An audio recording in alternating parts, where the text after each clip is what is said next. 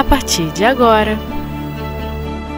Pedagogia Espírita na Educação. Com Selma Trigo e Jailton Pinheiro. Olá, amigos, mais uma vez reunidos nesse momento, neste horário, para a realização de mais um momento profundo de reflexão sobre a educação do espírito, né? Sempre voltados à educação do espírito. E só para lembrar, para alertar, Antes de começarmos, quero dizer que estamos aqui com Jailton. Opa! Oi, Jailton. Tudo bem, minha amiga? Tudo bem, com um grande prazer, dividindo comigo essas reflexões e com vocês aí em casa, né? Que com certeza vocês vão junto meditando o tema e reavaliando a própria vida, né, Jailton? Com toda certeza, já que são assuntos que mexem diretamente com a nossa própria vida. Perfeito. E pra, só para lembrar, né, para vocês, nós estamos no 13 terceiro, naquela apostila do 13 terceiro Seminário de Pedagogia Espírita na Educação e o tema Modelo Educacional Espírita. E nós vamos dar continuidade a ela, né? Isso aí. Então vamos lá, vamos vamos começar a aquecer, né? Nós falamos da última vez, fechamos com a questão é, de trabalhar o individual e o social. Quer dizer, o que, que seria isso, trabalhar o individual e o social? Fala para mim, Jailton. Olha, e isso... Tô pegando pegadinha no Jailton. é que é, é uma coisa que é muito interessante, né? Porque nós, enquanto individualidades, nós não somos iguais a ninguém. E, isso. apesar de sabermos que temos uma origem em comum, porque Deus nos criou, né? Não é o que o livro dos Espíritos nos diz, os Espíritos nos dizem, simples e ignorantes. Então a gente tem essa origem comum. Isso. Mas cada um de nós é um indivíduo à parte. Né? A gente é. aprende que não depende de, de ninguém para nos complementar. Cada um é uma individualidade à parte.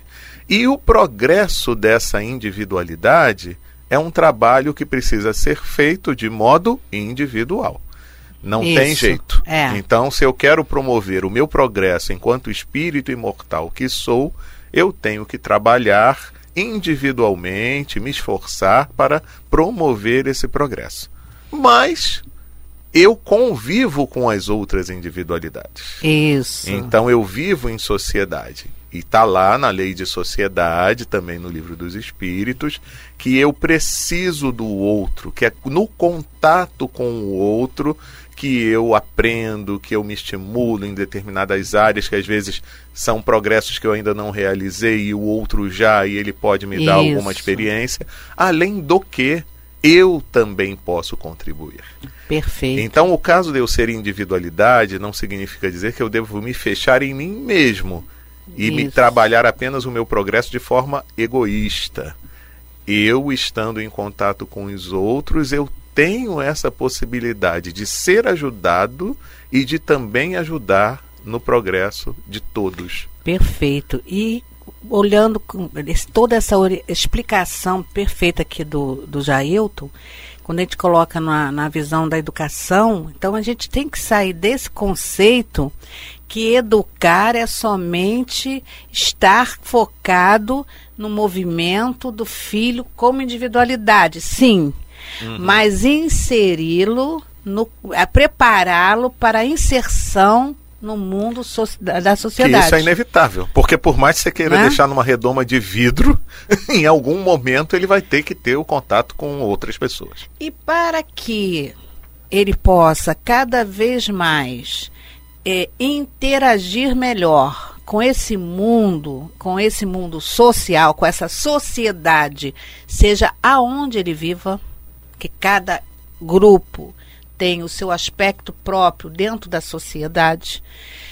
Nós, pais, precisamos estar atentos às questões individuais desse espírito para perceber o que precisa, o que não precisa, o que falta, o que não falta, o como esse espírito está começando por esse núcleo familiar, que é o primeiro núcleo social.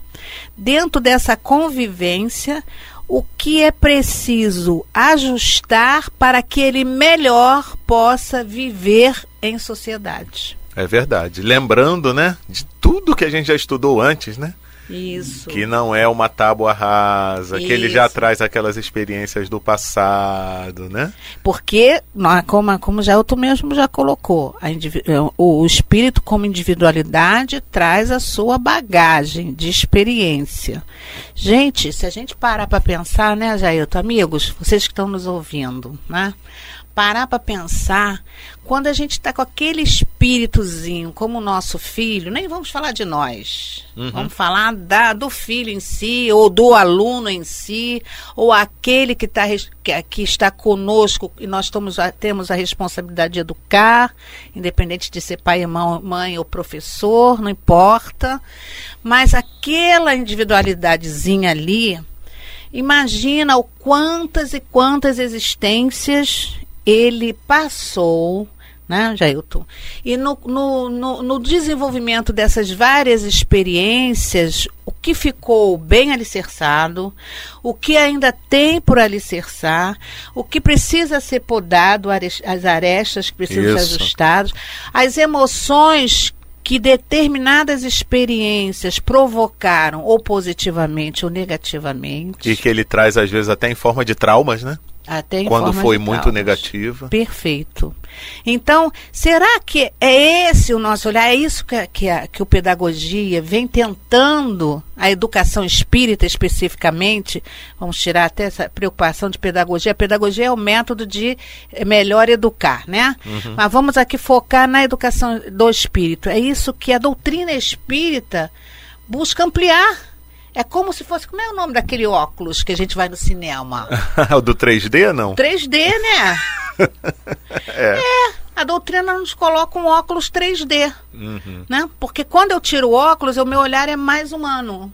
Uhum. Quando eu coloco esse óculos espiritual, para ter uma visão do além das aparências, ele, ela se torna mais, mais, mais real, ela se torna mais clara, ela, tudo se torna mais viável e compreensível.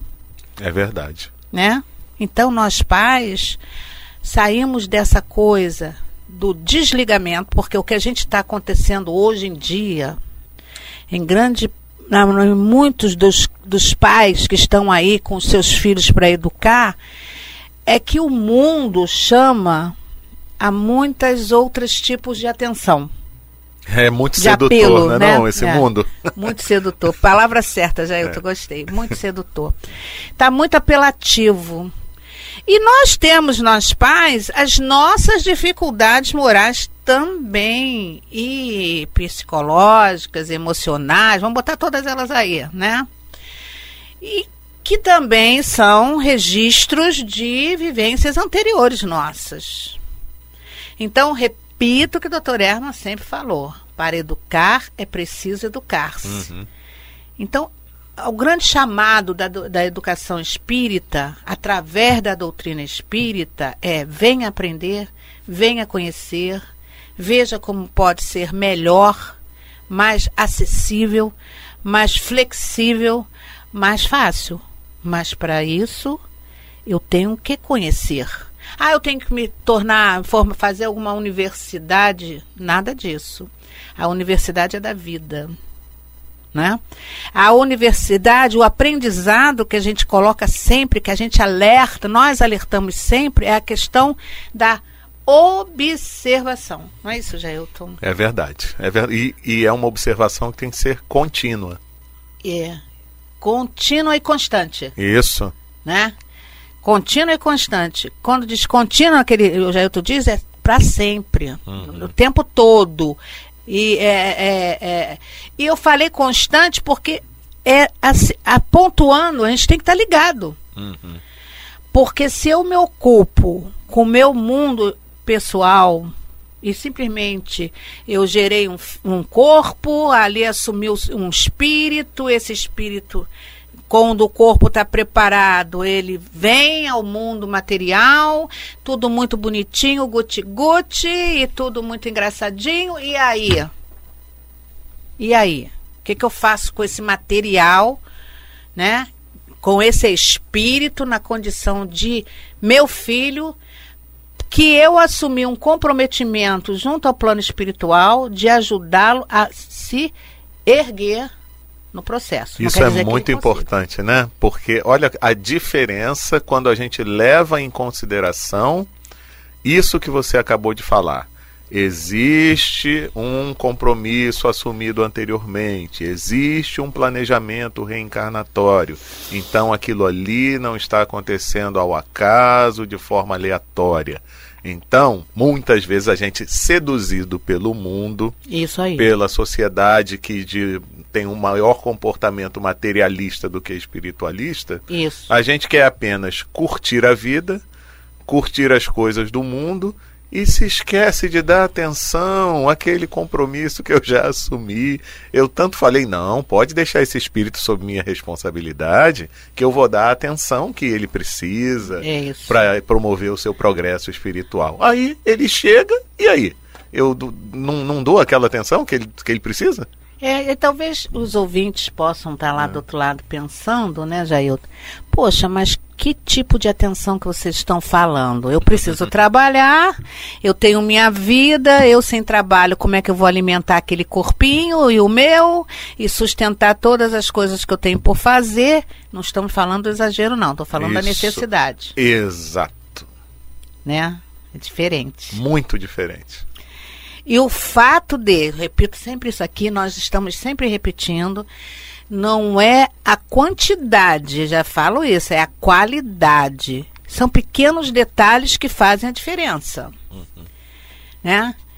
Uma coisa é eu trabalhar e ter que chegar em casa, aí eu estou ocupada com meu cansaço ou eu estou ocupada de dar atenção àquela criança que naquela fase precisa de acordo com a necessidade dele. Se for pequenininho, ele vai me exigir carinho, vai me exigir colo, vai me exigir sentar no chão para brincar, mas eu estou esgotada. Compromisso seu Exato. né? Se a gente faz isso em poucos momentos, que seja no dia, isso alimenta profundamente esse espírito a se sentir seguro para no dia seguinte começar o processo novamente e ter a certeza que a mamãe ou o papai ou aquele que cria, que cuida, vai estar ali novamente cumprindo e cobrindo e sustentando e alimentando as necessidades dele. É, e é, e é importante porque essa questão da observação que você falou que a gente precisa ter, e aí a gente falou contínuo e constante, vai determinar o tipo de atenção que eu preciso empreender, né, naquele espírito que está Perfeito. chegando ali. Porque a mãe e o pai sabe que muitos filhos precisam de poucas é, poucos detalhe, cuidados, é. poucos detalhes. Você fala uma vez, ele já entendeu aquilo e segue aquele É. caminho. Agora, outros você precisa estar em- no pé o tempo todo. Espetáculo você ter feito esse- essa observação, porque às vezes até no, no, na, na relação dali, da convivência dentro do lar, ou numa brincadeirinha inocente, você já começa a perceber as tendências do espírito. Com certeza, eu me lembro de um, de um amigo que ele trabalha num centro espírita e eles fazem às vezes as recriações na evangelização exatamente para observar essas tendências. Então não fica só na aulinha. Isso. Aí dá lá o, o- uma atividade. Então, às vezes, aí coloca lá, até coloca às vezes aquele negócio do basquete, aquele, aquela A cesta, cesta. e tal, e aí eles ficam brincando. Aí vê quando o garoto fica com raiva porque o outro fez o ponto e É. porque tá melhor do que ele, aí ele começa a trabalhar aquele sentimento. Isso. Observando. Porque se Isso. você não observar, você não vai saber qual é a tendência emocional daquela criatura. E você vê, às vezes, são muitas coisas simples, né? Você vai É. num shopping, vai, vai fazer um trabalho de é, observação de campo. Como é que fala? Não é bem isso. É, É, tem um nome é, tem um técnico, mas eu nome não técnico, lembro. é, mas você vai ali, agora passou o branco aqui. Uhum. Você vai ali, senta e fica observando, né? É, o que é observar o seu filho? Não é só, ah, cheguei aquele dia, dei uma atenção maior, outro dia dei uma atenção menor, natural que seja assim, tudo bem, mas eu vou sair com ele. Eu vou sair com ele como? Com uma cuidadora do lado, né? ou eu vou sair com ele e soltar ele no, no, na, na, praça da alimentação, ou agora tem nos shoppings uns brinquedinhos que os pais colocam ali naquela jaulinha encantadora. Desculpem, gente, falar assim, é. mas é o que eu percebia. É uma jaulinha encantadora. Que dá liberdade para ele fazer o que quiser. O pai ficar mais solto, isso. né? Porque relaxa. Enquanto isso está lá tomando uma, uma bebidinha, batendo um papo furado com os amigos, ou com os familiares, e a criança está lá, sobe, desce, cai. E ou então, olha só, agora que eu me lembrei de uma coisa que o negócio é duro, hein? Eita. Ou então então, para a criança não perturbar, larga o celular na mão dela. Isso agora é a técnica mais moderna, né? É, é dá, dá, o celular, ah. porque assim ele fica magnetizado, né? Fica entorpecido, a palavra certa, com aqueles desenhos, com aqueles movimentos, e eu já vi isso desde bebê. É. Dentro de um carrinho, o bebê, novinho ainda, com aquele negócio na frente, como que para deixar ele ali estático, para não dar trabalho. Porque o movimento da vida, o, a, a, a, grande barato, vou, dizer, vou usar até uma gíria, o grande barato é essa coisa do chora, pega, bota no colo, afaga e acalma e volta no carrinho, e ou então brinca, se aborrece. Esse movimento energético, vamos dizer assim, ele tem uma força impulsionadora enorme e essencial. Então eu posso tirar a ilusão dos ouvintes? Pode. Meus amigos, pais, minhas amigas, mães. Se alguém disse que ser pai e ser mãe seria as mil maravilhas do mundo, não, dá trabalho pra caramba. Isso aí. Alguém enganou vocês?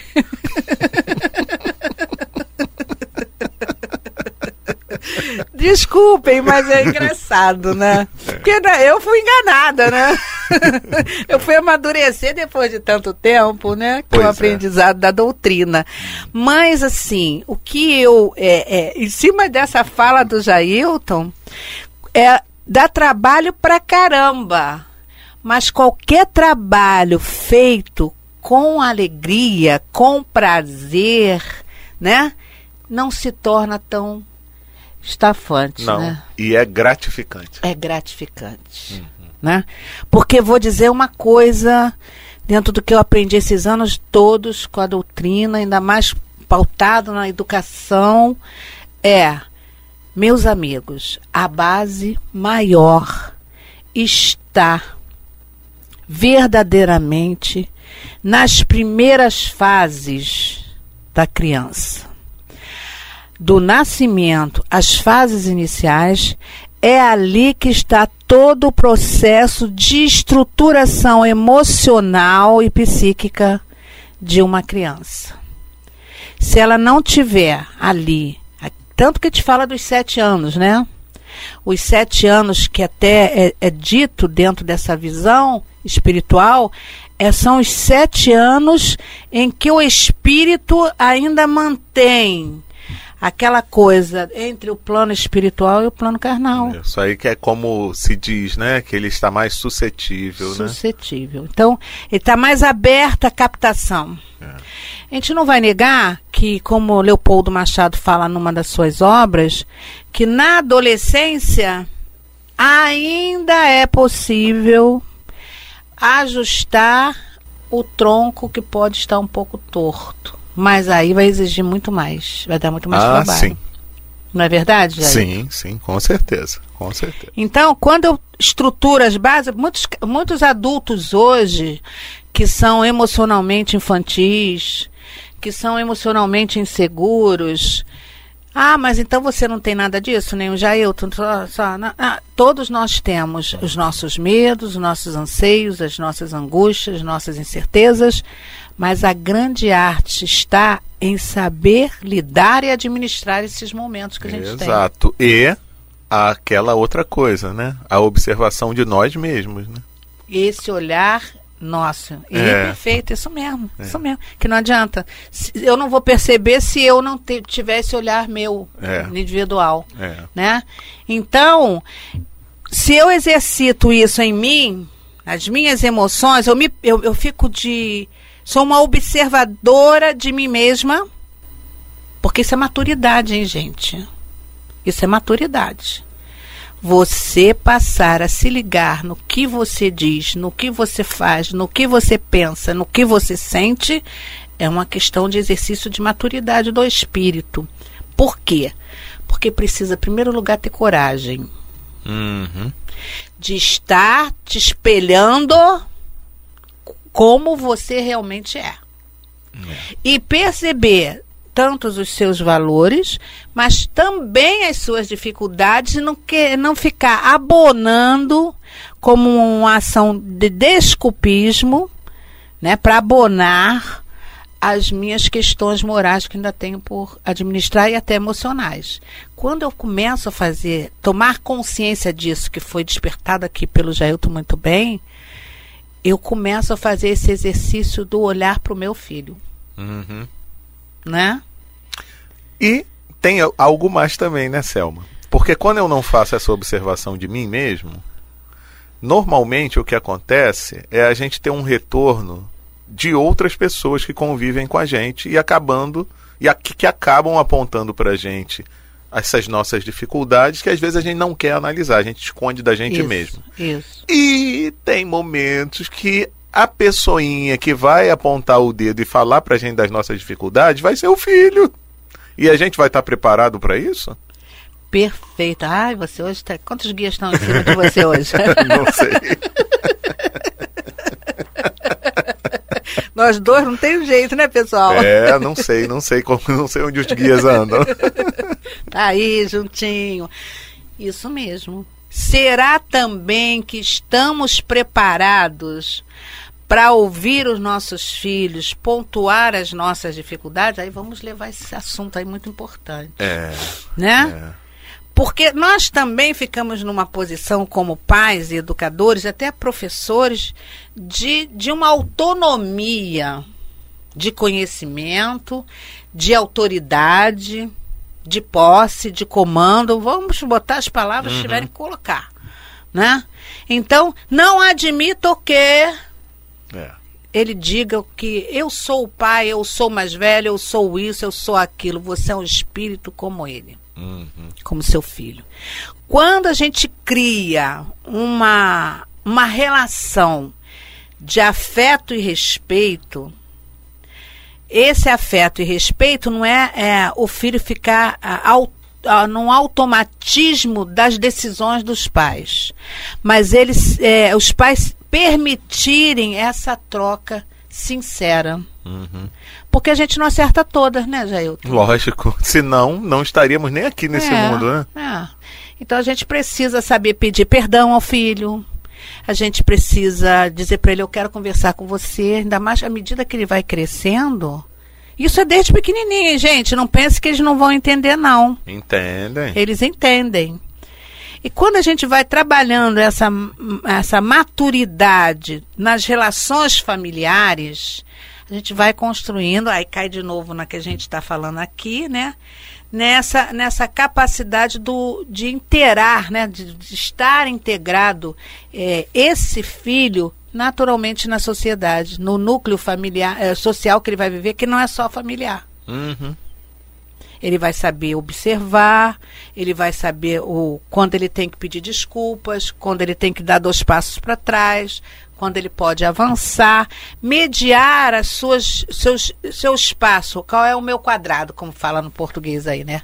É verdade. Para não ficar invadindo o quadrado do outro. Porque isso é a grande questão das relações humanas é a falta dessa consciência onde fica o meu espaço de ir, de vir e aonde eu devo parar É. que vou invadir do outro. Exato. Tem que ter essa posição que é, acaba sendo uma posição de humildade. Eu Isso. saber o meu lugar, né? Aí tá trabalhando também o quê? O or, orgulho. Você isso. falou na humildade, Isso. trabalha a humildade e supera-se cada dia mais o orgulho. Uhum. Porque quando o pai se impõe como autoridade maior, é o orgulho dele que está falando mais alto. Porque uma coisa, quando é bem trabalhada, o filho não vai ser agressivo ou grosseiro ou é, violento nas suas colocações, desde que nós saibamos, desde pequenininhos, a trabalhar com suavidade, fazendo as observações com amor. Mostrar ao filho: olha, nessa encarnação eu sou seu pai, nessa encarnação eu sou sua mãe. Então eu sou o responsável pelo, por encaminhar você para a vida, né? Mas eu vou fazer isso com respeito. Mas em alguns momentos, meu filho, eu vou ter que tomar a decisão mesmo se você não gostar. Perfeito. Isso é, isso é essen- essencial. Quando está, ah, foi ótimo também você falar nisso. São os guias. É, são os guias que estão atacando aí. Eita, beleza. Isso que, é, esse ponto do Jailton é muito importante. Porque aí tem aquele caso que os pais é, se colocam a, a- a se permitir tudo em nome da boa relação familiar. Não é isso. A autoridade moral e moral não só com os filhos, mas conosco mesmo, diante da vida, com eles. Ó, como é confuso esse negócio, né? Mas não é de tão complicado assim, não. É de dar as diretrizes de- à medida da maturidade deles, né? Exato. Eu tinha um, o meu- meu filho, um adolescente, vou falar rapidinho, nós estamos encerrando esse momento, mas que é, ele queria fazer ir para o baile porque os outros iam. Eu dizia, mas eu não sou mãe dos outros, eu sou sua mãe. Ah, mas não sei o que, que você não deixa isso. Né? Quando você apresentar maturidade, à medida da sua apresentação de maturidade, a sua liberdade vai sendo aumentada. Sempre falei isso. né? Então é isso, gente. Não é tão complicado. Mas a gente é, precisa. É é- você vê como é, como é- como é que é sutil o negócio? São detalhinhos que a gente é, faz a diferença. Ah, eu posso ficar com meus amigos, jogar um, um, um dado, sei lá, jogar uma dama. Isso aí ninguém bater faz um mais, não, é, Selma. Tempo antigo, né? É, isso é tempo agora, antigo, Agora o quê? Selma. Ir pra televisão, né? Não, é conversar, Conversar, pode ser usar os- lá, o, na o praia, na smartphone, praia eu fazia isso. jogar online. Pode fazer tudo isso.